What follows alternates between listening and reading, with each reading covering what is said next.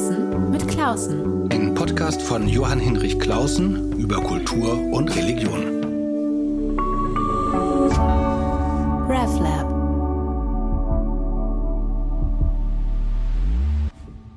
Herzlich willkommen heute zu einem Gespräch über ein Thema, das ich gleich noch ein bisschen einleiten und vorstellen muss und auch den Gast, warum ich gerade mit ihm heute darüber spreche. Aber bevor ich jetzt äh, zu lange in Vorreden mich ergehe, will ich ihm erstmal guten Tag sagen. Justinus Jakobs, katholischer Theologe und Familientherapeut der Caritas aus Rheine. Herzlich willkommen, schön, dass Sie da sind. Hallo, Herr Klausen. Sie sind per Zoom zugeschaltet aus Rheine, nicht? So ist es, genau. Rheine im nördlichen Münsterland. Sehr schön.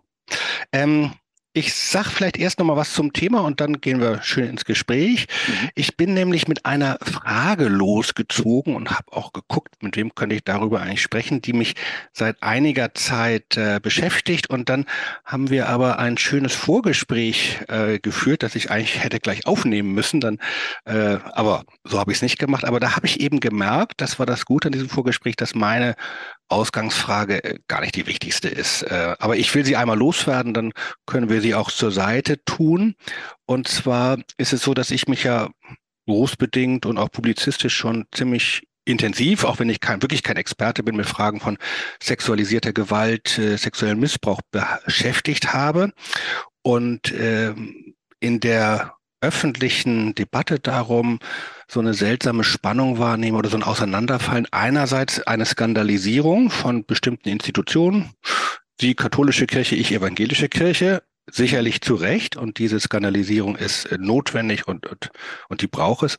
Aber auf der anderen Seite, neben dieser Skandalisierung einzelner Branchen, Institutionen, ein allgemeines Verstummen. Und ich habe immer mich gefragt, ähm, muss es eigentlich nicht was dazwischen geben, denn das Skandalisieren, so sinnvoll es und notwendig es ist, hat ja auch das Problem, dass es so den Fokus immer nur auf Einzelne lenkt und von sich selbst. Und das Verstummen, darüber müssen wir nicht reden, was daran schwierig ist.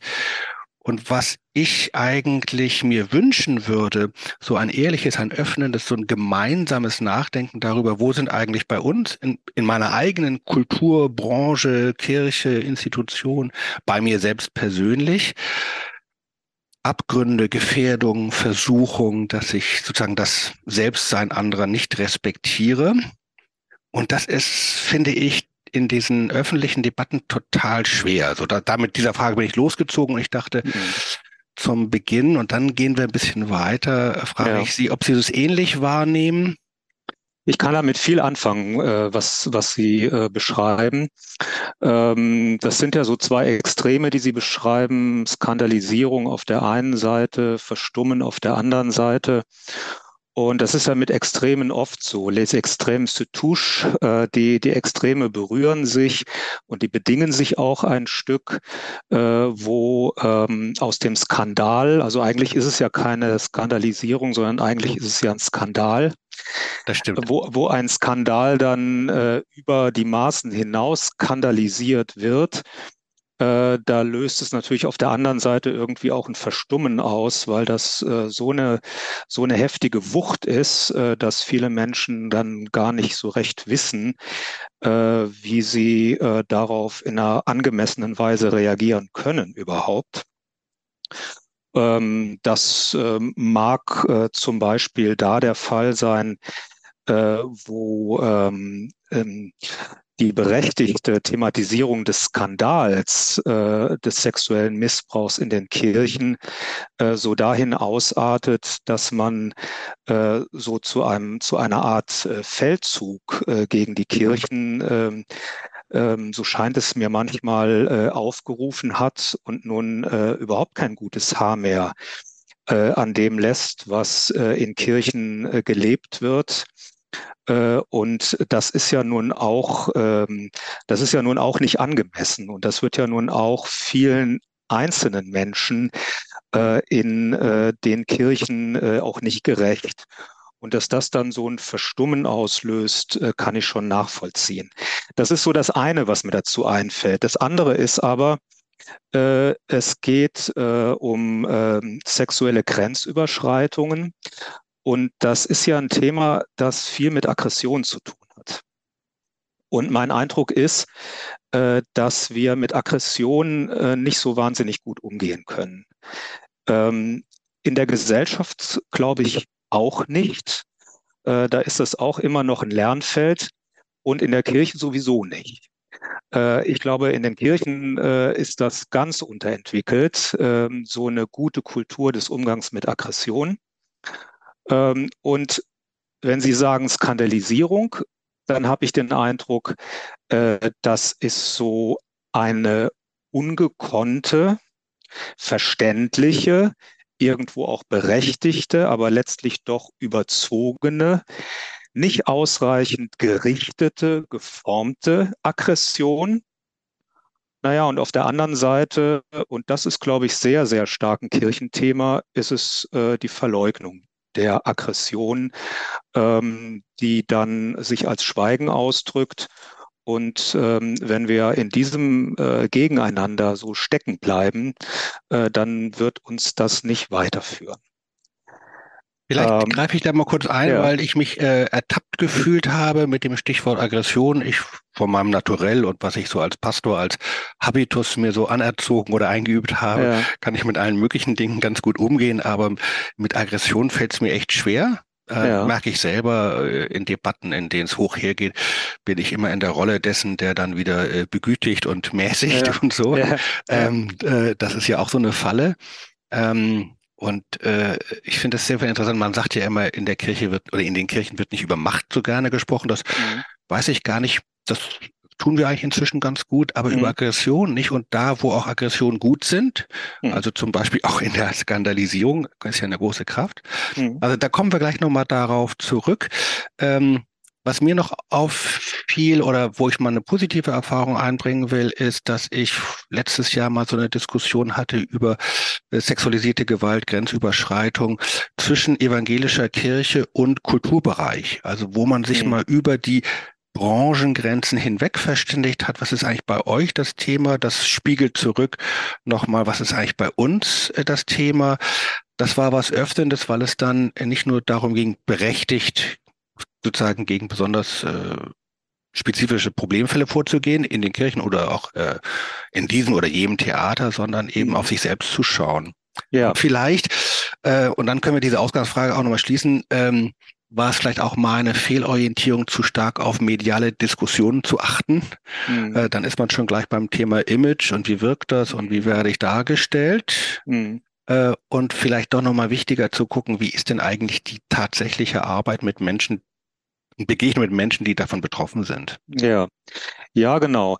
Äh, das äh, eröffnet äh, zumindest äh, die Möglichkeit, ähm, einfach aufrichtiger mit diesen Phänomenen umzugehen.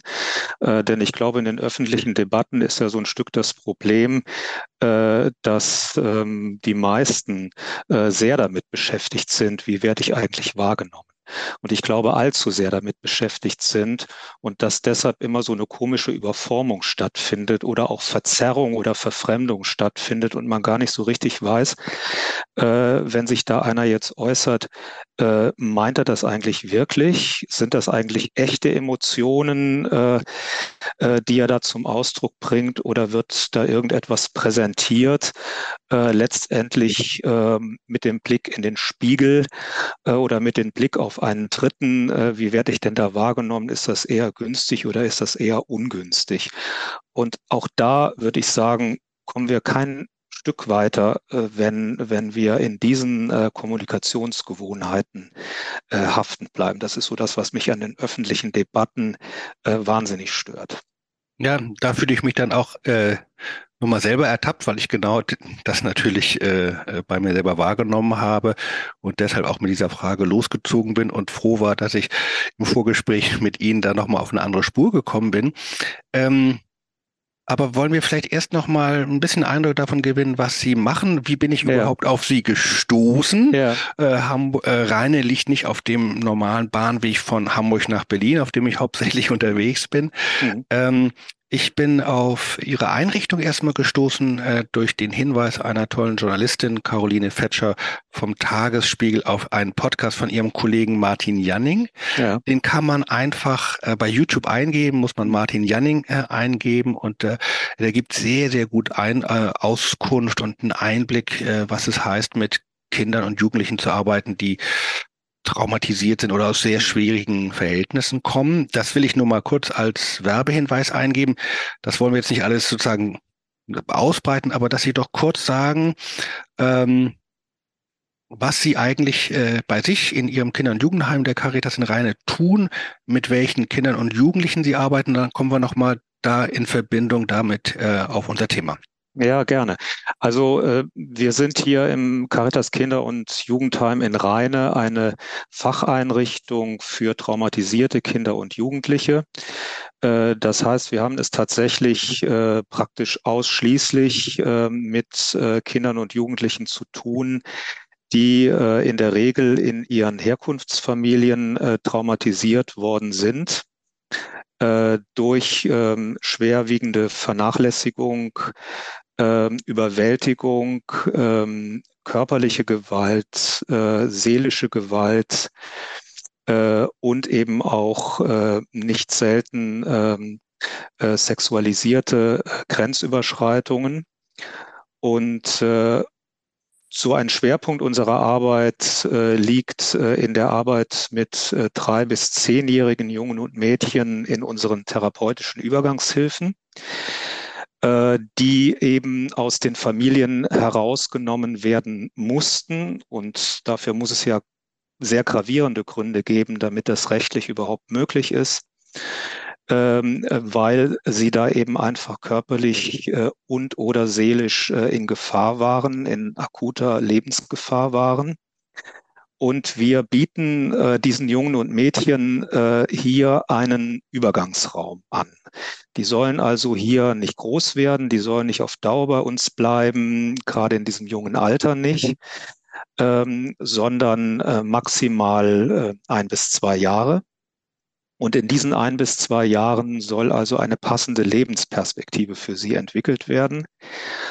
Ähm, Im Idealfall natürlich auch eine Rückführung in die Herkunftsfamilie, wenn sich zeigen sollte, dass die Umstände dort ausreichend veränderbar sind. Aber um ehrlich zu sein, ähm, erleben wir das relativ selten, dass das äh, gewährleistet werden kann. Dann ginge es darum, sie in eine andere Familie oder andere Dann Einrichtung zu bringen? Ginge es je nach Vorerfahrung darum, sie ähm, in idealerweise in eine andere Familie unterzubringen, also in eine Pflegefamilie äh, oder in eine etwas professioneller, also sozialpädagogisch äh, äh vorgeschulte äh, Pflegestelle oder eben in äh, kleine Einrichtungen, kleinste Einrichtungen, in denen nur wenige Kinder sind und wo sie so ein Stück familienanalog äh, groß werden können. Okay. Ähm, damit Sie sich das so vorstellen können, was so das Besondere unserer Arbeit ausmacht, äh, erzähle ich vielleicht ein bisschen, was wir, was wir so erleben Gerne. mit äh, den Kindern und Jugendlichen. Also mit den Kindern vor allen Dingen. Äh, jetzt erstmal Schwerpunkt drei bis zehn Jahre alt. Ähm, erstmal ist das frappierende. Man, man erwartet ja so nach landläufiger Meinung, dass das für die Kinder eigentlich eine Katastrophe sein müsste, zu uns zu kommen. Äh, alles ist besser als im Heim zu leben, mhm. würde man ja so sagen. Genau. Die Erfahrung, die wir machen, ist äh, die genau umgekehrte Erfahrung, praktisch mit allen Kindern, dass sie es als äh, wahnsinnige Entlastung erleben, hierhin zu kommen äh, und äh, dass sie ihre Eltern und ihr Zuhause in der Regel überhaupt nicht vermissen, äh, sondern in der Regel hier anfangen zur Ruhe zu kommen, zum Aufatmen zu kommen dass sie uns aber gleichzeitig zeigen, wie sehr sie Erwachsenen generalisiert misstrauen, also auch uns misstrauen. Und äh, was sie uns darüber hinaus präsentieren, sind so alle möglichen Verhaltensweisen, die sie entwickelt haben, um irgendwie mit dem Grauen zurechtzukommen, es irgendwie zu überleben, das sie erfahren haben. Das sind teilweise dann sehr rückzügliche Verhaltensweisen, ja, so als wären diese Kinder ständig auf der Hut, äh, ständig am Beobachten, ständig auf der Flucht vor anderen Menschen, vor allen Dingen vor Erwachsenen. Äh, und auf der anderen Seite bei vielen natürlich auch eher ähm, aggressive Verhaltensweisen. Da haben wir wieder das Thema mit mhm. der Aggression. Äh, die sind also sehr am Kämpfen, sehr am Abwehren, so als müssten die ständig ihr Leben verteidigen. Und das findet sozusagen nach beiden Richtungen oft kein Maß. Und was wir machen oder was die Kolleginnen und Kollegen in den Gruppen dann machen, die Pädagoginnen und Pädagogen, äh, die stellen sich zur Verfügung äh, für diese Übertragungen, die es ja dann äh, häufig sind. Also sie stellen sich ein Stück stellvertretend für die leiblichen Eltern zur Verfügung und kriegen sozusagen ein Stück stellvertretend das ab, äh, was die Kinder ähm, bei ihren leiblichen Eltern so ein Stück eingeübt haben. Misstrauen um und Aggression auch. Mit Misstrauen und Aggression auch vor allen Dingen. Äh, genau. Und was äh, sie aber anders machen, die, ähm, die Pädagoginnen und Pädagogen ist, äh, dass sie das zunächst mal einfach entgegennehmen und ähm, nicht deuten und äh, erstmal nicht so furchtbar aktiv darauf reagieren, sondern es einfach mal wahrnehmen und dann langsam erst anfangen, sich einen Reim darauf zu machen. Was bedeutet das eigentlich, wenn zum Beispiel äh, ein, äh, ein, ein Mädchen äh, mir auf den Schoß klettert, äh, ja, und mich äh, intim berührt? Äh, teilweise mit Küssen, mit Berührungen der Genitalien und äh, äh, stark sexualisiertes Verhalten an den Tag legt, dass ich nun, an das ich nun überhaupt nicht gedacht habe und dass ich in keiner Weise äh, initiiert habe, ähm, äh, so dass ich dann sagen muss, sehr verwundert und verstört, oh, äh, ich glaube, ähm, äh, du hast irgendwie die Idee, äh, dass es hier um Sex gehen könnte. Und ähm, dazu muss ich dir was sagen. Äh, das ist etwas, was es hier bei uns nicht gibt, weil Sex ist etwas, was Erwachsene mit Erwachsenen haben und Erwachsene auf keinen Fall mit Kindern. Mhm. Ja, und dann, äh, dann kriegen wir so einen Eindruck, was die erlebt haben. Und wir haben so zum ersten Mal die Gelegenheit, so eine so ein korrigierendes Signal für die Kinder zu senden, äh, dass ihnen so eine erste Orientierung gibt, oh, hier könnte vielleicht etwas anders sein. Das, was ich hier gerade versucht habe, scheint hier gar nicht angebracht zu sein. Das scheint hier gar nicht von mir erwartet zu werden. Dazu ja. werde ich auch nicht gezwungen. Dazu werde ich vor allen Dingen nicht gezwungen. Ja, genau. Mhm. Ähm, und, ähm, und so ähm, äh, verstehen wir diese Kinder äh, immer ein Stück weit mehr. Ähm, wir haben oft, oft gar nicht so furchtbar viele Vorinformationen. Das ist alles häufig sehr schlecht aufbereitet erstmal. Aber auf diese Weise machen wir uns ein Bild äh, davon, was diesen Kindern widerfahren ist und versuchen sie sozusagen immer passender zu beantworten. Ja, also ein nächster Schritt äh, könnte dann sein, dass wir zum Beispiel sagen, na ja, das ist ja auch sehr verständlich, äh, wenn ein Kind, wir sagen dann oft ein Kind und nicht gleich du, weil das häufig zu nah ist und irgendwie auch zu einschüchternd, wenn ein Kind erlebt hat, äh, dass Erwachsene ähm, von ihm erwarten oder es dazu zwingen, äh, dass es mit ihnen Sex hat, dann ist es ja auch ganz verständlich, wenn das Kind auf die Idee kommt, ach, jetzt biete ich das mal von mir aus an, äh, denn äh, dann werde ich nicht dazu gezwungen. Und dann ist es vielleicht nicht ganz so schlimm. Ja. Und dann ist es natürlich auch überhaupt ein, eine Hilfe äh, für das Kind, äh, sich überhaupt neu zu orientieren nach einer Situation, die wirklich desorientierend gewesen ist und wo das Unnormale das Normale in Anführungszeichen so jeweils gewesen ist. Genau. Die Kinder bekommen sozusagen zum ersten Mal äh, eine Idee dafür, äh, dass, ähm, äh, dass es eine andere Normalität geben könnte. Eine Normalität, äh, mit denen es ihnen, mit der es ihnen besser geht. Ja, genau.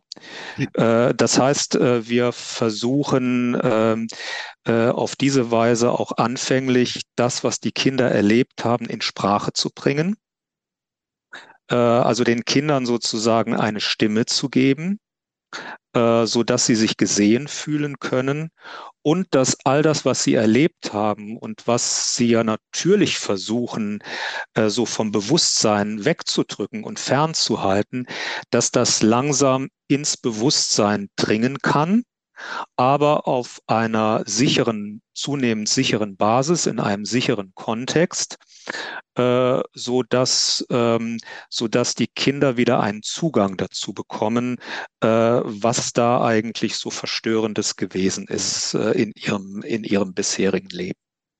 In unserem Vorgespräch haben Sie mir erzählt, dass wahrscheinlich nach einem längeren Miteinander leben und arbeiten ähm, manche der Kinder und Jugendlichen dann auch ein Interesse haben, nicht nur für sich selbst darüber zu sprechen und es auszudrücken, was mhm. sozusagen wortlos über sie gekommen ist, sondern sich auch mit den Täterinnen und Tätern oder primär, da gibt es ja dann manchmal ja den Primärtäter und die Sekundärtäterin und so, äh, sich mit denen auch auszusprechen. Mhm. Ähm, das finde ich total wichtig, weil es uns vielleicht nachher nochmal hilft, wenn wir über äh, Kirche, Betroffene ja, und so weiter genau. äh, sprechen. Vielleicht erzählen Sie das noch einmal. Ja, also das ist tatsächlich so, dass Kinder äh, auf diese Idee kommen, äh, zunehmend, und zwar einfach, äh, weil sie mit uns die Erfahrung machen, dass das ja möglich sein könnte, dass äh, ein Erwachsener äh, versteht, äh, was sie wirklich erlebt haben, was das emotional bei ihnen auslöst und dass, äh, dass man einem Erwachsenen das auch sagen kann, ohne dass der sauer wird. Äh, äh, sondern dass es dem Erwachsenen hilft zu verstehen und äh, sich auf mich einzustellen und äh, angemessen mit mir umzugehen. Und dann ist es natürlich nicht mehr ganz so weit, äh, sich das auch von den eigenen Eltern zu wünschen. Ähm, und trotzdem ist es weit. Es ist deshalb so weit, weil die Kinder die anderen, äh, die, äh, die eigenen Eltern als so weit entfernt von dieser Möglichkeit erlebt haben, dass sie oft gerade im Hinblick auf ihre eigenen Eltern gar nicht auf die Idee kommen.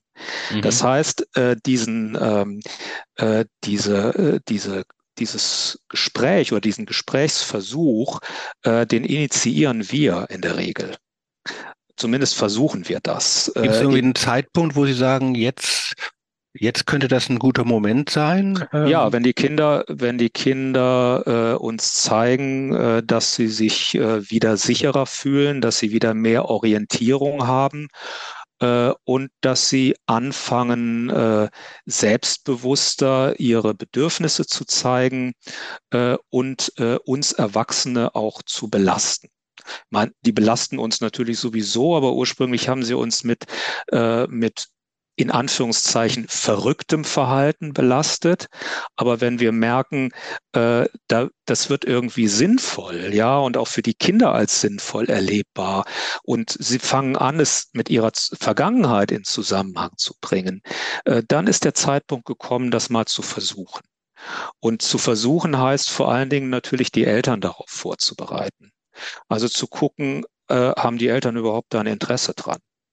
Und beileibe nicht alle haben da ein Interesse dran, sondern es, wir haben auch immer wieder mit Eltern zu tun, äh, die äh, froh sind, dass ihre Kinder weg sind äh, und für die die Kinder auch gar nicht wiederkommen müssen.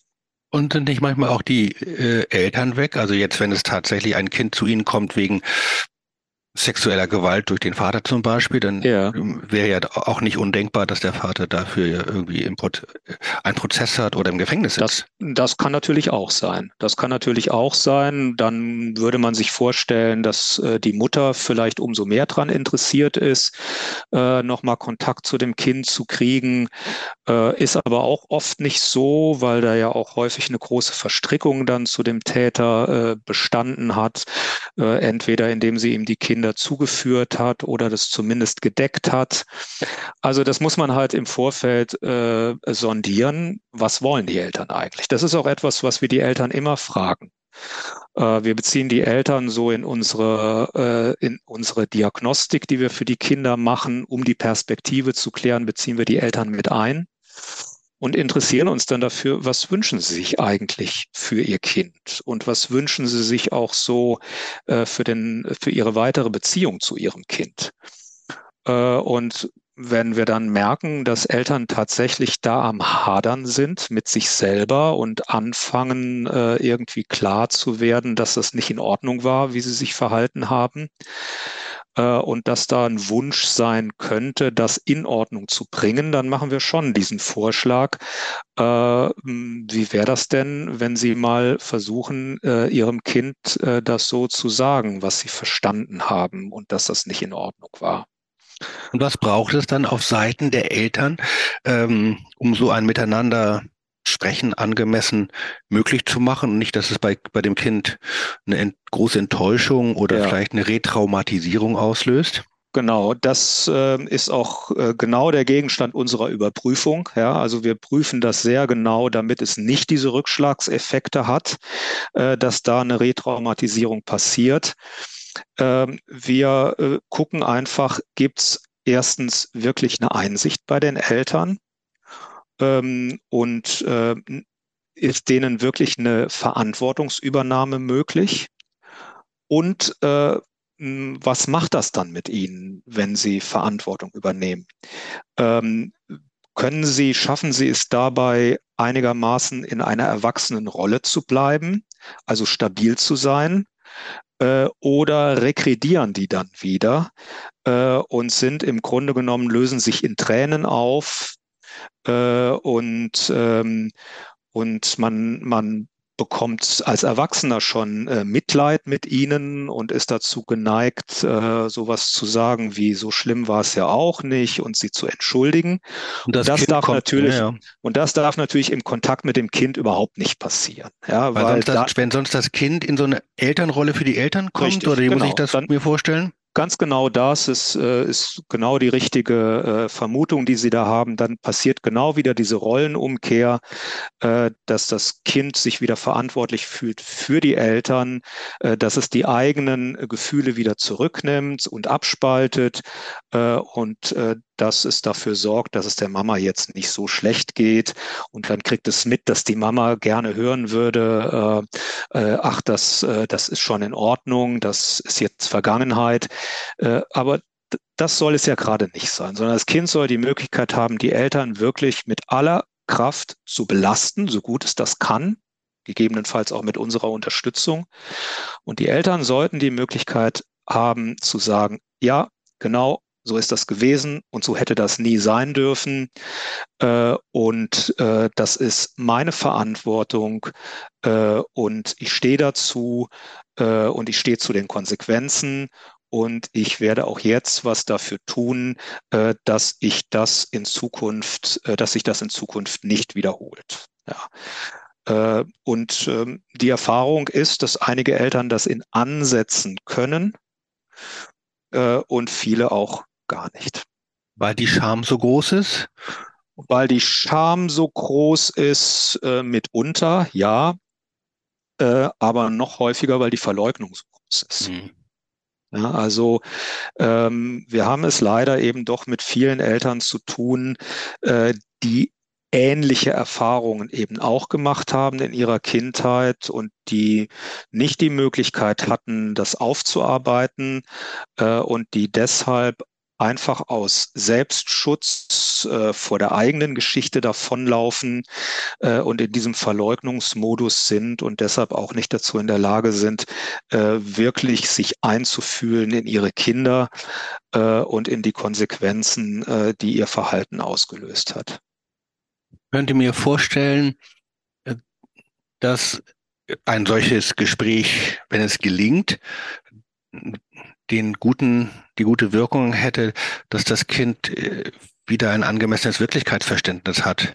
Genau, das ist, das ist exakt der Punkt. Ein angemessenes Wirklichkeitsverständnis, es bekommt noch mal klarer als jetzt durch unsere korrigierenden Interventionen im Gruppenalltag, es bekommt noch mal klarer, was ist eigentlich angemessen und was ist unangemessen, was ist normal, was ist nicht normal und vor allen Dingen, äh, es wird ins Recht gesetzt mit seiner eigenen Wahrnehmung. Ähm, es erfährt, ja genau, so wie ich das ähm, wahrgenommen habe, so war das. Und nicht ich bin verrückt, wie das zwischenzeitlich mal erschienen war und sich auch angefühlt hat, sondern das, was ich erlebt habe, war verrückt. Ja? Äh, und ich bin ganz in Ordnung. Äh, und das ist äh, eigentlich der wichtigste äh, Effekt von solchen Gesprächen. Und natürlich, äh, dass es dadurch ein Stück weit mehr möglich ist, äh, diese Geschichte abzuschließen, ein Stück weit mehr hinter sich zu lassen äh, und einen Schritt nach vorne zu gehen. In der Regel ist es der Schritt in eine andere Lebensperspektive, für die die Kinder dann zunehmend frei werden, weil sie aus dieser malignen Bindung zu den eigenen Eltern herausgehen können günstigstenfalls natürlich, wenn die Eltern wirklich ein Veränderungspotenzial haben, äh, auch in eine, in eine neue Qualität des Lebens mit den eigenen Eltern. Aber wie gesagt, zugegeben, äh, wir erleben das hier recht selten. Vielen Dank. Ich würde jetzt gerne einen Schritt machen und äh, von der Familie Familie äh, zur Familie Kirche gehen. Ja. Und äh, da kann man natürlich jetzt nicht eins zu eins übersetzen, aber es gab ja doch gleich eine ganze Reihe von Assoziationen. Äh, das, was in Familien äh, schief und äh, krumm und falsch sein kann, das kann auch in einer, in einer Kirche, in einer Näheinstitution, das ist ja nicht nur die Kirchen mhm. sind Näheinstitutionen, andere gibt es auch, die so familienähnlich sind. Ich hatte dazu ein ja, so ein ganz gutes Aha-Erlebnis. Ich habe letztes Jahr so ein Buch gemacht mit Kolleginnen und Kollegen über sexualisierte Gewalt in der evangelischen Kirche und wir hatten überhaupt nicht den Anspruch, dass das vollständig ist, sondern es sollte erstmal so ein Gesprächseinstieg mhm. sein, so ein Angebot für so ein Nachdenken darüber, was das alles für uns heißt und habe gleich von einer äh, klugen Spiegeljournalistin die Rückmeldung bekommen, die selber so einen kirchlichen Hintergrund hat. Mhm. Naja, es hätte eigentlich ein Kapitel geben müssen über Familie und die Familienideologie, also dieses, das Pfarrhaus und die Gemeinde als Familie und so weiter. Also so dicht, das hat mir sofort eingeleuchtet und ja. ähm, ähm, das müssen wir nochmal nachholen, aber wir können ja jetzt schon mal ein bisschen einsteigen. Also ja. Familie, man denkt bei Kirche immer so Institution, na, ist es gar nicht so sehr, sondern erstmal auch so ein dichtes Beziehungsgefüge mit emotionalen Abhängigkeiten, mhm. ähm, mit auch schönen Dingen, die man erlebt. Äh, äh, aber eben auch, dann fehlen die Regeln, dann kann man nicht Nein sagen, dann gibt es keine Möglichkeiten, sich zu distanzieren. Nähe ist ja auch ein Instrument, um Macht auszuüben, all solche Dinge. Genau. Ähm, deshalb dachte ich, ja, können wir vielleicht mal, oder haben wir im Vorgespräch miteinander besprochen, vielleicht mhm. das mal ein bisschen ähm, befragen, ob es da so Ähnlichkeiten gibt. Ähm, aber vielleicht erst noch mal einen Schritt äh, zurück äh, und zu Ihren eigenen Erfahrungen. Sie haben äh, sind jetzt nicht in der Präventions- und Aufarbeitungsarbeit drin, mhm. haben aber schon auch äh, mit Betroffenen äh, gesprochen, denen eben Gewalt angetan worden ist mhm. in der katholischen Kirche. Und ähm, gibt es da so ähnliche Wünsche nach Gesprächen und welcher Art? Ja. Äh, wie, ja. Also nicht nur darüber sprechen mit dem ja. Therapeuten oder so, sondern auch erstens mit der Institution, mit den mhm. Vertretern, aber auch mit mhm. den Tätern selbst. Ja, also ich habe tatsächlich ein Stück auch in der äh, Präventions- beziehungsweise noch mehr in der Aufarbeitungsarbeit äh, äh, drin gesteckt. Ähm, ich habe ähm, ein paar Jahre lang ähm, eine, eine kirchliche Beratungsstelle äh, geleitet und äh, in diesem Rahmen halt schon einige Gespräche mit äh, sogenannten Betroffenen geführt. Und ähm, ja, wenn ich das so Revue passieren lasse, waren es eigentlich so drei, ähm, drei Gruppen von Betroffenen, würde ich mal sagen, mit denen ich damals zu tun hatte. Äh, die eine Gruppe, das waren eigentlich die, die mit Kirche eigentlich abgeschlossen haben und da vielleicht auch nie wirklich einen positiven Zugang hatten. Und die sind eigentlich eher äh, mit ihren eigenen äh, Eltern äh, noch beschäftigt, äh, die ähm, sie nicht geschützt haben vor dem Pfarrer, äh, die ihnen nicht geglaubt haben, dass da irgendwas schräg ist, äh, die nicht an ihnen orientiert waren, die sie verraten haben und bisweilen auch an, das war ein ganz krasses Beispiel, was ich erlebt habe, an den Priester äh, geradezu ähm, ausgeliefert haben also so richtig äh, zur Verfügung gestellt haben für sexuelle Handlungen. Damit sind die natürlich stark beschäftigt gewesen. Entschuldigung, äh, da muss ich mal nachhaken. Ja. Das, äh, jetzt nicht, wir wollen nicht in den Einzelfall gehen, ja. aber um das sowas zu verstehen, ich kann verstehen, wenn äh, Eltern, wo in Situationen, wo der Priester oder der evangelisch kann man es übersetzen, der mhm. Pastor noch eine große Autorität ist und sie dann angesehen sind und oder sie äh, Stigmatisierung befürchten, wenn sie da was hochbringen. Mhm. Aber dieses Ausliefern, das habe ich noch nicht gehört, weil, weil man sich dann selber Vorteile äh, oder eine Nähe oder Freundschaft von ihm erwartet? Oder wie muss man das verstehen? Deshalb ja. bin gerade so schockiert. Äh, es ist, es ist auch ein, äh, ein äh, schockierendes Einzelbeispiel, ähm, das, das mir auch sehr, sehr nachgegangen ist. In dem Fall war der, war der leibliche Vater eben selber Täter. Mhm. Äh, also er war sozusagen selber äh, der erste Missbraucher. Ich hatte so ein bisschen die Fantasie, obwohl ich das nicht genau weiß, äh, dass er auch äh, so einem Ring von äh, missbrauchenden äh, Männern angehörte und dass er äh, in diesem Rahmen eben äh, den Impuls hatte, dem Pfarrer sozusagen äh, das eigene Kind äh, anzudienen. Und dieser Pfarrer hat tatsächlich äh, davon Gebrauch gemacht. Das ist also eine ganz schreckliche mhm. Geschichte äh, dieser Frau, ähm, die, ähm, die damals bei mir in Beratung war. Und die ist äh, natürlich irgendwo auch mit diesem Pfarrer beschäftigt und mit der Kirche beschäftigt, aber vielmehr natürlich mit dem eigenen Vater. Okay, äh, und mit der Frage, wie, wie konnte das eigentlich sein und was war das eigentlich für ein Typ und äh, was ist eigentlich mit, äh, mit meiner Mutter los gewesen? Wusste die das eigentlich? Hätte die das eigentlich wissen müssen? Hätte die das verhindern können und so weiter? Und die ist natürlich auch mit heutigen äh, äh, Partnern stark beschäftigt, äh, mit denen sie das in gewisser Weise immer wieder erlebt, ja, weil, äh, weil sie sich von diesen äh, Abhängigkeits- und Ohnmachtsmustern äh, nie wirklich befreien konnte und es eben auch heute in deren Leben noch vor, vorzugsweise Männer gibt, äh, die das eben ausnutzen. Ja, also das ist so das ist so der eine, äh, die eine Gruppe, wenn auch nicht immer in so einer äh, krassen Form, wie ich das jetzt erzählt habe.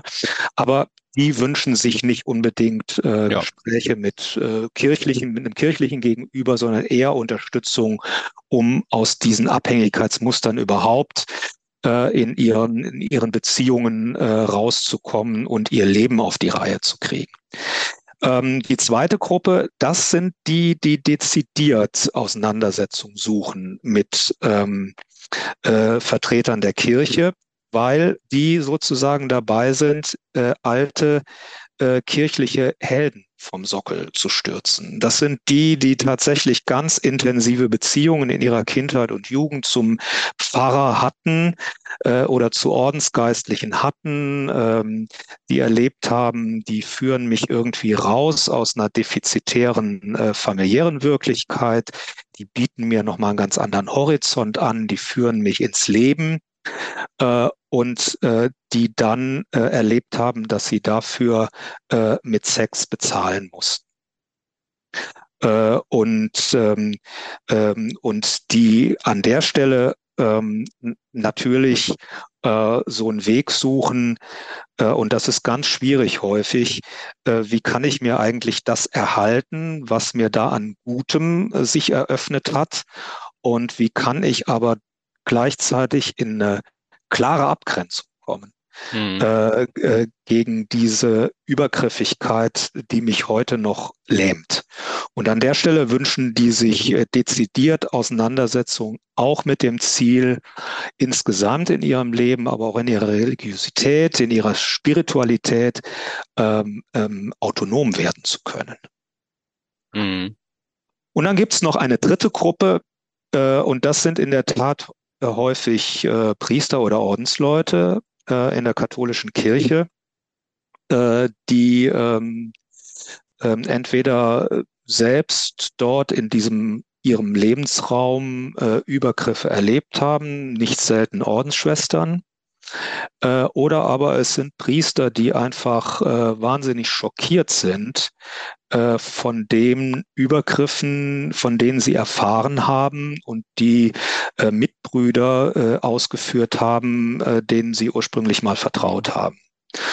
Und das sind eben äh, Menschen, die äh, hoch irritiert sind, äh, die hoch ambivalent sind auch, ja, die Kontakt kriegen zu ihrer eigenen Aggression, äh, aber gleichzeitig irgendwo auch in Abhängigkeit gebunden sind, um Orientierung ringen äh, und ähm, ja, in so einem richtigen Autonomiekonflikt stehen. Ja, dass sie merken, äh, da ist irgendwas, äh, das muss ich konfrontieren, da muss ich raus.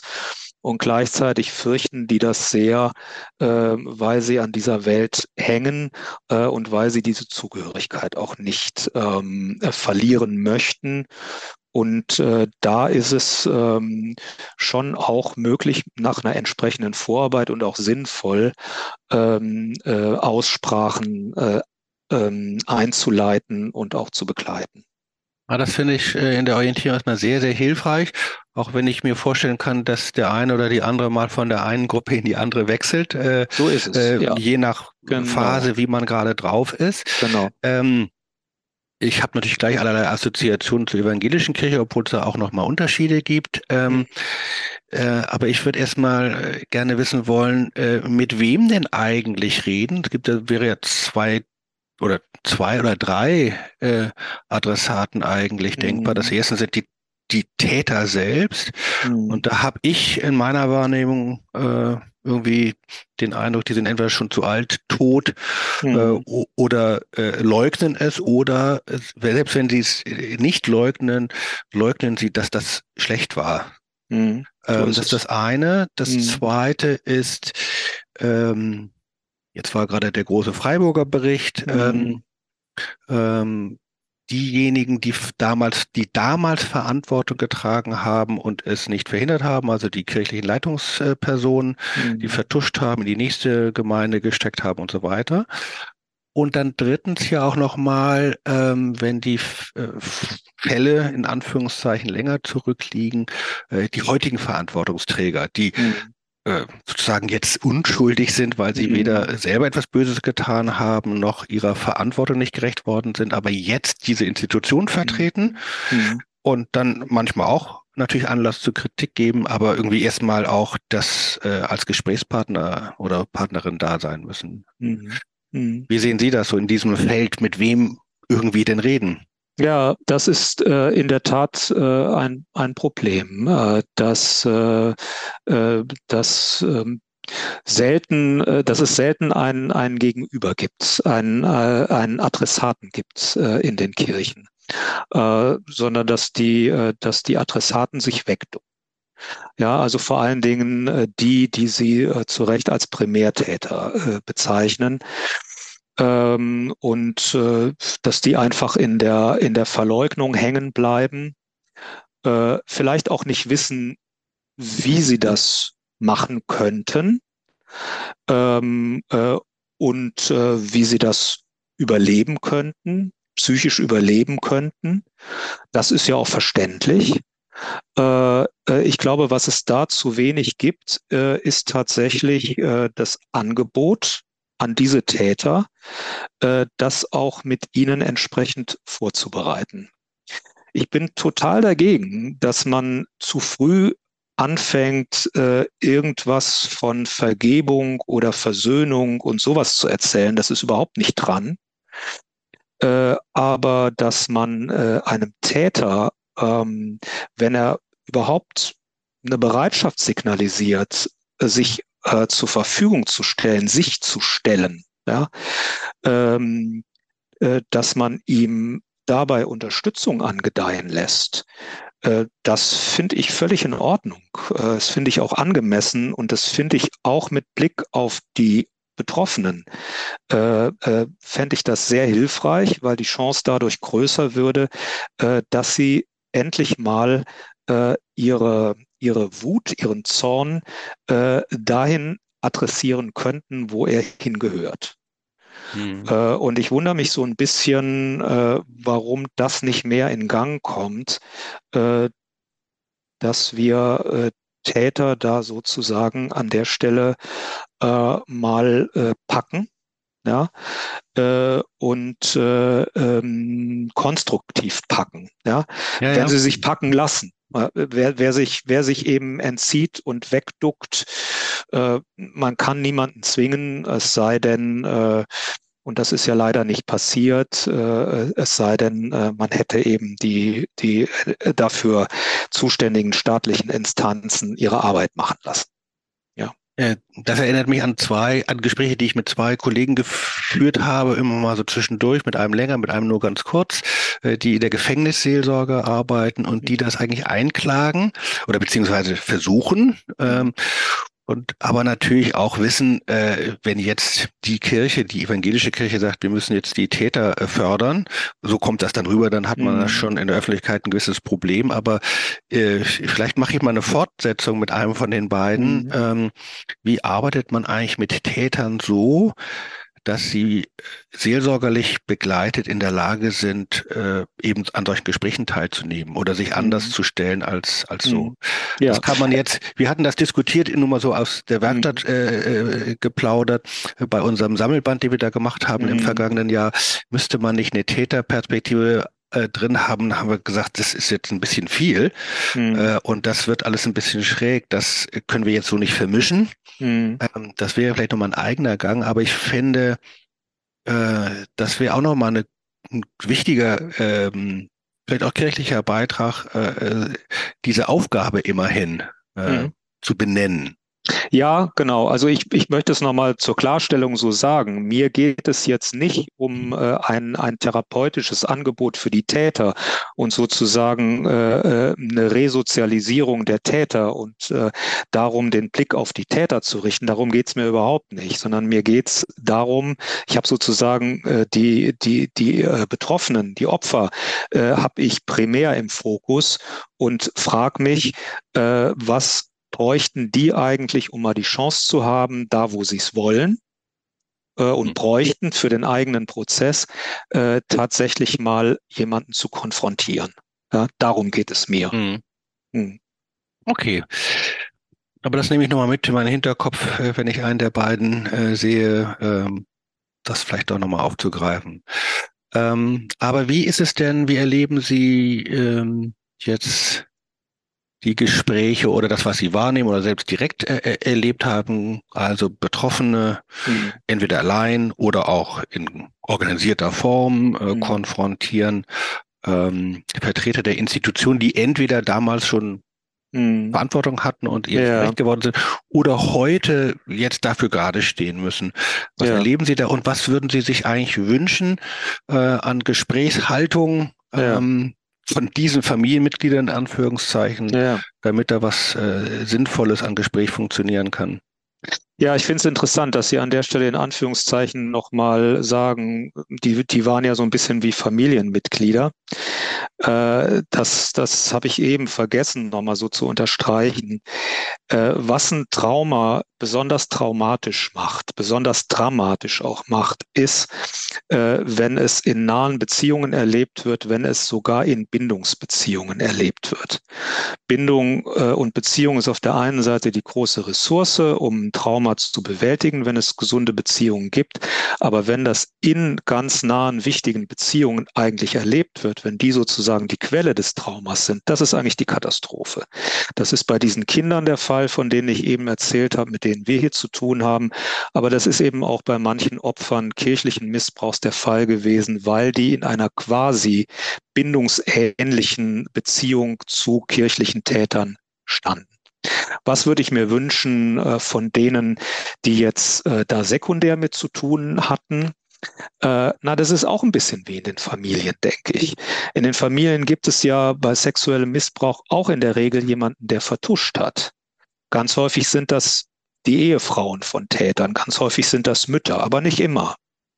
Äh, und das sind die sogenannten, ähm, in der Fachsprache nennen wir das Non-Offending Parents, die von denen also die Gewalt äh, und der Übergriff nicht ausgegangen sind. Äh, und das Erstaunliche und in gewisser Weise auch Ungerechte ist, dass die häufig viel, viel mehr Aggression abkriegen als mhm. die Täter selber. Die sind natürlich erstmal nicht so gefährlich wie die Täter. Das ist, äh, das ist ein, ein Moment, das bei den Kindern oft greift. Ja. Da kann die, die Aggression raus. Da kann sie da hin. kann die Aggression raus, genau. Während äh, der Täter, der ist so angstbesetzt, da kann sie nicht raus. Äh, bei, äh, bei diesen äh, Sekundärtätern oder bei diesen Vertuschern, äh, da kann sie raus, weil was wird denn da erlebt? Da wird ja erlebt, dass die schwach sind. Hm. Ja, äh, dass die eigentlich zu schwach sind zu konfrontieren. Und das ist ja auch bei den Bischöfen so gewesen.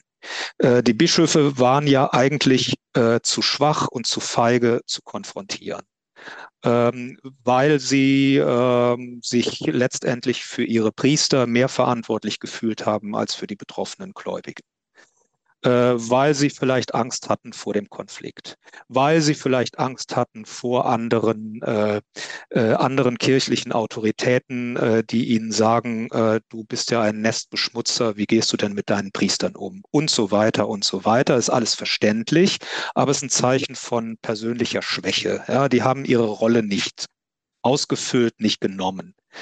Also äh, an der Stelle äh, gibt es eine Analogie. Und äh, von daher ähm, ähm, meine ich schon, äh, dass äh, diese massive Aggression äh, sie auch berechtigt trifft. Äh, und ich würde mir schon wünschen, äh, dass sie sich dieser Aggression auch stellen. Ja? Dass, dass sie an der Stelle auch Gesprächspartner werden, die sich konfrontieren lassen äh, und die endlich aufhören, ähm, mehr äh, über ihre Motive zu sprechen und sich dadurch zu entschuldigen, äh, sondern wirklich einmal diese Aggression, die ihnen da entgegenschlägt, standzuhalten und, und zu sagen, jawohl, das war nicht in Ordnung. Ja, das, wenn ich da mal kurz äh, nur ja. als äh, Rück, also äh, zwei, zwei Assoziationen. Das eine, äh, wir arbeiten jetzt hier mit der Analogie Kirche Familie. Das äh, macht sehr viel deutlich. Einen Aspekt will ich nur kurz benennen. Es ist natürlich auch ein, in Anführungszeichen ein Vorteil, dass Kirchen Institutionen sind, mhm. wo Amtsträger identifizierbar sind. Das ist anders mhm. als in mhm. anderen Fällen zum Beispiel in der ganzen Psychotherapie-Szene, wo es das in dieser Weise nicht gibt und wo das mhm. diffus bleibt, außer dem ja, ja. ja. Ähm, das ist vielleicht nochmal jetzt, naja, kein Argument für Institutionalität, aber es ist nochmal ein anderer äh, Aspekt, weil man dadurch ja. Amtsträger hat, die eine Adresse haben und wo man hingehen kann. Das ist genau. eine, eine, ja. eine Assoziation. Und das andere ist, weil ich, äh, wie ich schon anfangs gesagt, jetzt nicht so der Aggressionskönner bin. Mhm. Ich hatte mal so ein Aha-Erlebnis als ein Betroffener, das war äh, eine schulische Geschichte, äh, mir berichtet hat, wie er so das dann irgendwann mal für sich bearbeitet hat, mhm. indem er nämlich in die volle Aggression gegangen ist mhm. und ich sag's mal richtig krass Scheiß gebaut hat. Mhm. Also mhm. es richtig mal ja. rausgelassen hat. Ja. Ja. Und äh, erst war ich so ein bisschen schockiert, was hat denn der, was hast du denn da alles gemacht? Ähm, und dann dachte ich, ja stimmt, das ist ja eine irre Lebenskraft, die sich bei mhm. ihm mhm äh, auf jetzt nicht so eine äh, mitteleuropäisch höfliche Weise, aber doch ganz schön, ganz schön hilfreich äh, erwiesen hat. Da sind wir natürlich jetzt so als kirchliche Amtsträger auch nicht unbedingt drauf eingestellt, aber deshalb finde ich das so interessant, dass man dieser Aggression erstmal offener oder einladender eigentlich begegnen muss. Ja, genau. Also da bin ich jetzt froh drüber, dass wir, dass wir wieder an diesem Ausgangspunkt ein Stück ankommen, äh, nämlich bei der Aggression äh, und dem gekonnten Umgang damit. Denn ich finde tatsächlich, dass es ein entscheidender Punkt ist in diesem ganzen äh, äh, Themenkomplex. Ähm, äh, zum einen, Sie haben völlig recht. Äh, es ist ein Vorteil von Institutionen, dass da eigentlich Verantwortlichkeiten äh, geklärt sind und dass es dementsprechend klar identifizierbare Ansprechpartner gibt. Äh, das finde ich, kann man eigentlich, dieses Strukturierte, ähm, das kann man eigentlich von der Kirche lernen. Wie ich ja überhaupt finde, äh, dass, also ich möchte auf Kirchen nicht verzichten, weil ich finde, da, da hat sich viel Lebensweisheit abgebildet, gerade auch in den Strukturen und das ist gar nicht alles schlecht. Ähm, und das zum Beispiel ist gut. Das Problem ist nur, es funktioniert nicht, wenn dann diejenigen, die diese Rollen äh, ausfüllen sollen, sie nicht ausfüllen, sondern, äh, sondern sich an der Stelle wegducken äh, und die Verantwortlichkeit nicht nehmen. Und äh, das war ja Ihre Frage, was ich mir von denen wünschen würde. Äh, ich wünsche mir, dass sie das äh, als Sekundärtäter, und das sind Vertuscher ja, die haben ja eine Menge Verantwortung auf sich geladen, äh, indem sie einfach auch neue, ähm, also die versetzt haben beispielsweise die Täter und dadurch ja andere Kinder und Jugendliche einfach Gefahren ausgesetzt haben und tatsächlichen Missbrauch auch ausgesetzt haben, dass sie zu dieser Verantwortung stehen.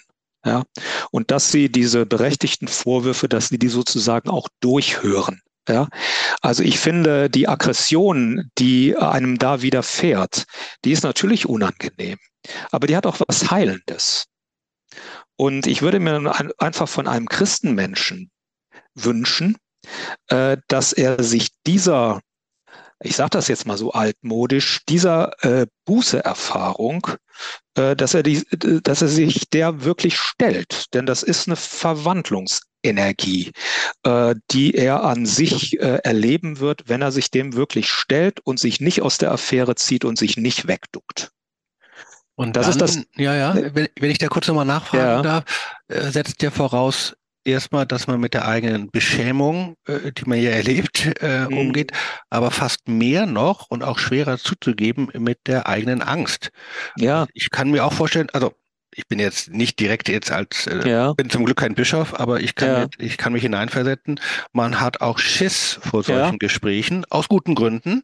Ja. Äh, und das heißt aber, mit dieser Angst muss man irgendwie umgehen. Ja, kann ich auch sehr gut verstehen, ähm, kann ich mich durchaus einfühlen. Nur ich würde bei der Scham und bei der Angst, äh, würde ich genauso sagen wie bei der Aggression, die einem da widerfährt. Das sind eigentlich ähm, Emotionen oder Energien, äh, die Läuterungskraft haben. Also äh, das ist ja unangenehm, aber es ist ja nicht so, als wäre es nicht überlebbar äh, ähm, wenn mir Aggression entgegenschlägt, äh, wenn ich Angst erlebe, wenn ich Scham erlebe. Äh, das kann ich ja überleben. Da kann ich ja durchgehen. Äh, und ich kann mir auch Unterstützung holen ähm, therapeutischer Art. Das wäre da auch angebracht, mir professionelle Unterstützung zu holen, um Hilfe zu haben, damit konstruktiv umzugehen, um mich nicht wegducken zu müssen. Ja.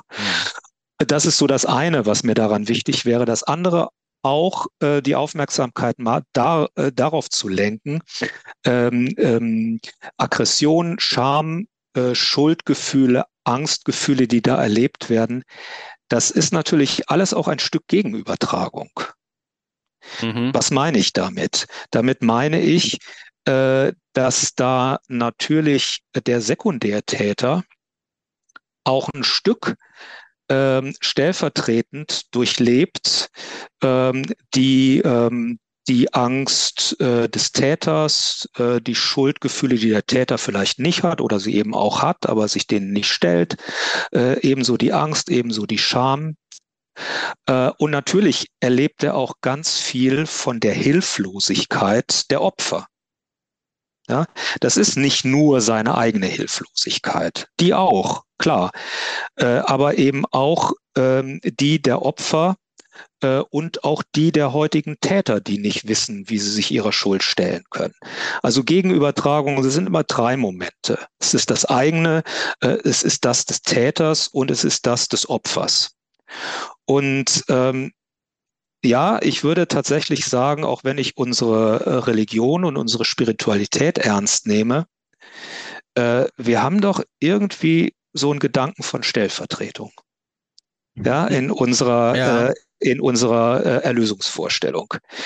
Und äh, ich weiß, das ist ein schwieriger Gedanke. Der ist auch theologisch äh, schwer zu fassen, ohne dass das wieder was Missbräuchliches seinerseits wird. Aber ich finde es einen ganz äh, elementaren und auch archaischen Gedanken, äh, in dem eine tiefe Wahrheit steckt. Durchaus transreligiös, durchaus transkulturell. Mhm. Und ich mache mir ein bisschen Sorgen äh, um eine Kirche, in der dieses Bewusstsein verloren geht und in der selbst die Hirten, ja, die eigentlich vorangehen sollen, äh, dafür kein Bewusstsein mehr haben. Äh, dass äh, es ihre Aufgabe ja ist, äh, hier stellvertretend etwas zu durchleiden. Und zwar nicht auf eine äh, jämmerlich, weichlich ausweichende Art, sondern auf eine kraftvolle Art, die sich stellt, die sich der Schuld stellt, die tatsächlich äh, geschehen ist und die anteilig auch die eigene Schuld war, ähm, um einen Prozess zu ermöglichen äh, der Auseinandersetzung, der ähm, lösende, öffnende Qualität hat. Das finde ich äh, total einleuchtend. Ähm, äh, löst allerlei Gedanken gleich wieder bei mir aus.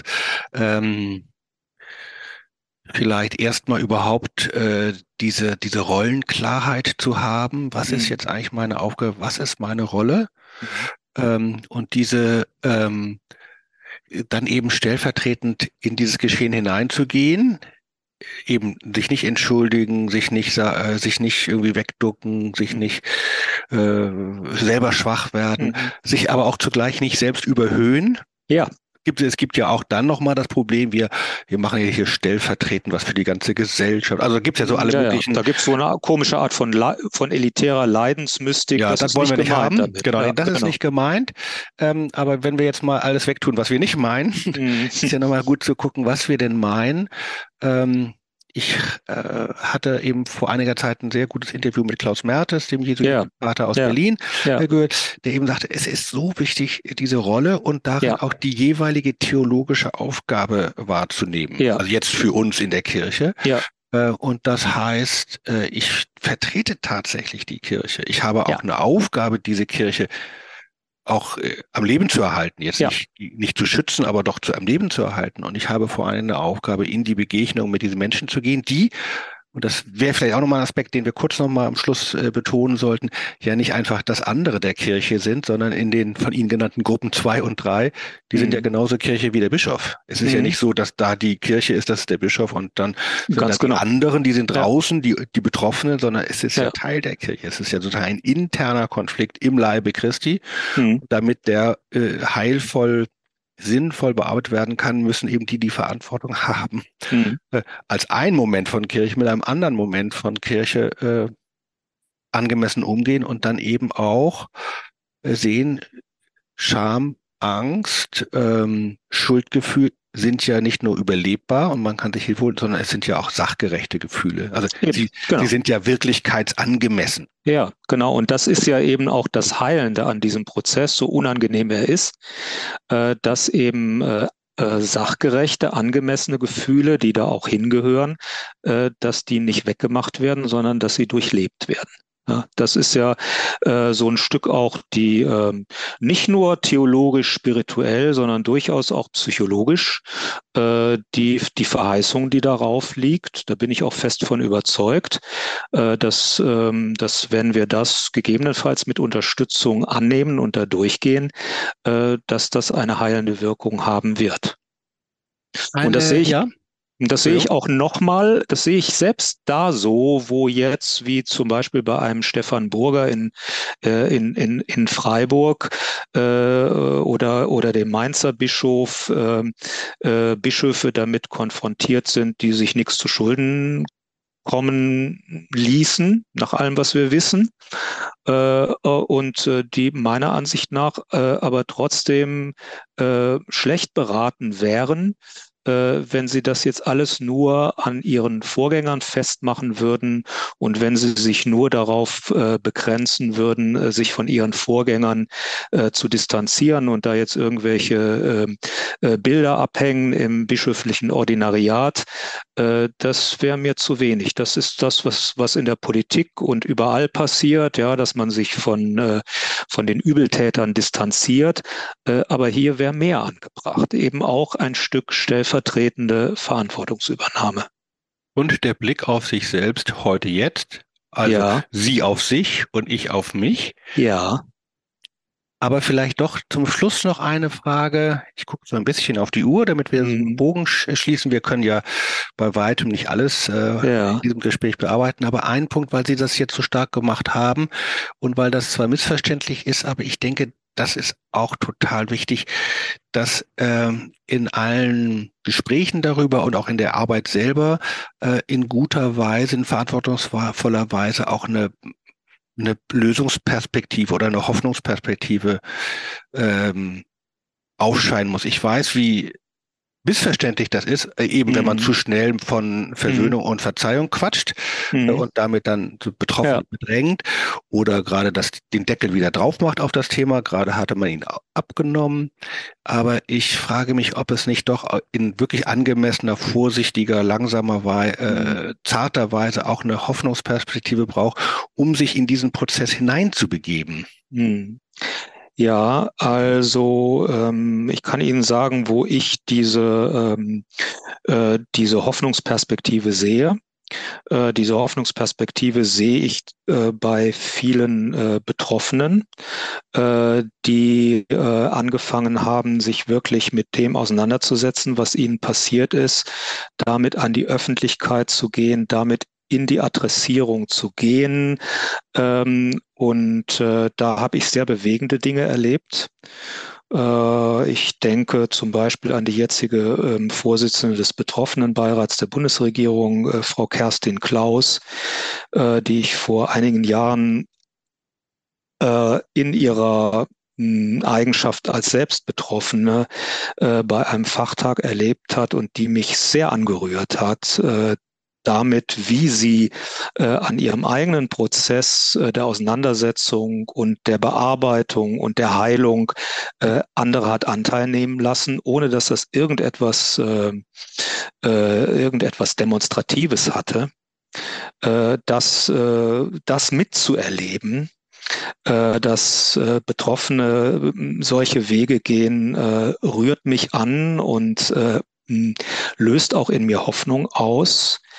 Äh, und es würde noch mehr Hoffnung auslösen, wenn ich sehen würde, dass es dazu ein Pendant gibt. Mhm. Äh, so wie ich es eben beschrieben habe, äh, dass also Täter anfangen, dem zu antworten und anfangen, sich dieser ähm, Verletzungsaggression zu stellen, das wirklich durchzuhören und durchzuerleben, äh, was die Betroffenen äh, ihnen zu sagen haben, äh, so dass die Betroffenen äh, wirklich äh, auch von dort mal die Bestätigung bekommen, äh, wir sind nicht verrückt und wir sind auch nicht hysterisch, sondern das ist das, was wir erlebt haben und wir werden ins Recht gesetzt.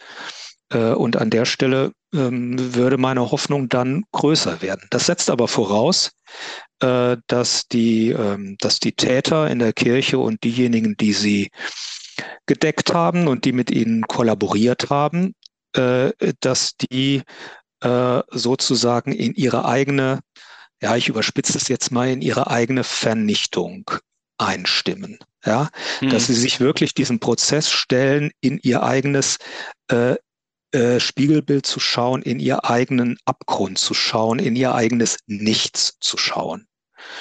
So, und wenn wir diesen Mut wirklich haben, dann fangen wir auch an, unsere eigene Spiritualität wieder ernst zu nehmen äh, dass nämlich kein Ostern werden kann, ohne dass wir äh, durch die Kreuzeserfahrung hindurchgegangen sind. Die wird nämlich da konkret und nicht da, wo wir die suchen oder wo wir die zelebrieren oder darüber predigen oder fromme Reden spinnen, sondern da, wo wir die an uns selber zulassen.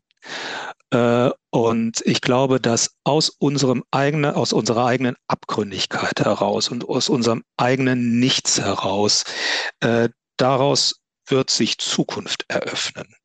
Und das ist doch eigentlich auch die Verheißung, die uns eigentlich zugesagt ist. Also ich meine, das ist doch irgendwie äh, die genu genuine Zusage, unter der wir stehen. Nur, die haben wir nicht in der Hand, die können wir auch nicht vorwegnehmen, die können wir auch nicht fromm herbeireden, sondern wir glauben an einen Gott, der die erst erlebbar werden lässt, wenn wir uns stellen. Das, äh, das ist für mich die, die Hoffnungsdimension, dass wir wirklich, wenn wir eine Hoffnung suchen, in unsere eigene Verheißung hineinhören. Und die geht äh, an der Konfrontation und am Abgrund eben nicht vorbei. Sonst wäre sie auch kraftlos. Hm. Vielen herzlichen Dank. Das war nochmal wirklich in die Tiefe gedacht und empfunden. Vielen Dank, lieber Justinus Jakobs. Ähm, ich habe irgendwie gelernt, dass es gut ist, äh, am Ende so eines Gesprächs den Hinweis darauf zu geben, wer betroffen ist oder eine Geschichte hat, die er erzählen will, äh, Hinweise zu geben. Ähm, Natürlich kann man sich auch auf uns wenden und äh, eine Mail schreiben. Es gibt aber auch auf der Website der EKD, ekd.de, findet, wird man schnell geleitet zu einer unabhängigen Anlaufstelle, wo man, äh, wenn man da etwas hat, was man teilen und sagen will, sich äh, hinwenden und beraten lassen kann, ganz unabhängig. Und Ihnen danke ich ganz herzlich für dieses sehr beeindruckende Gespräch und wünsche Ihnen für sich selbst und ihren Glauben und vor allen Dingen äh, für ihre äh, Arbeit mit ihren Kolleginnen und Kollegen, mit den Kindern, den Jungs und Mädchen. Alles Gute, Gottes Segen. Vielen Dank. Ich werde es auch weitergeben an die Kolleginnen und Kollegen hier. Gern. Mhm. Tschüss. Tschüss.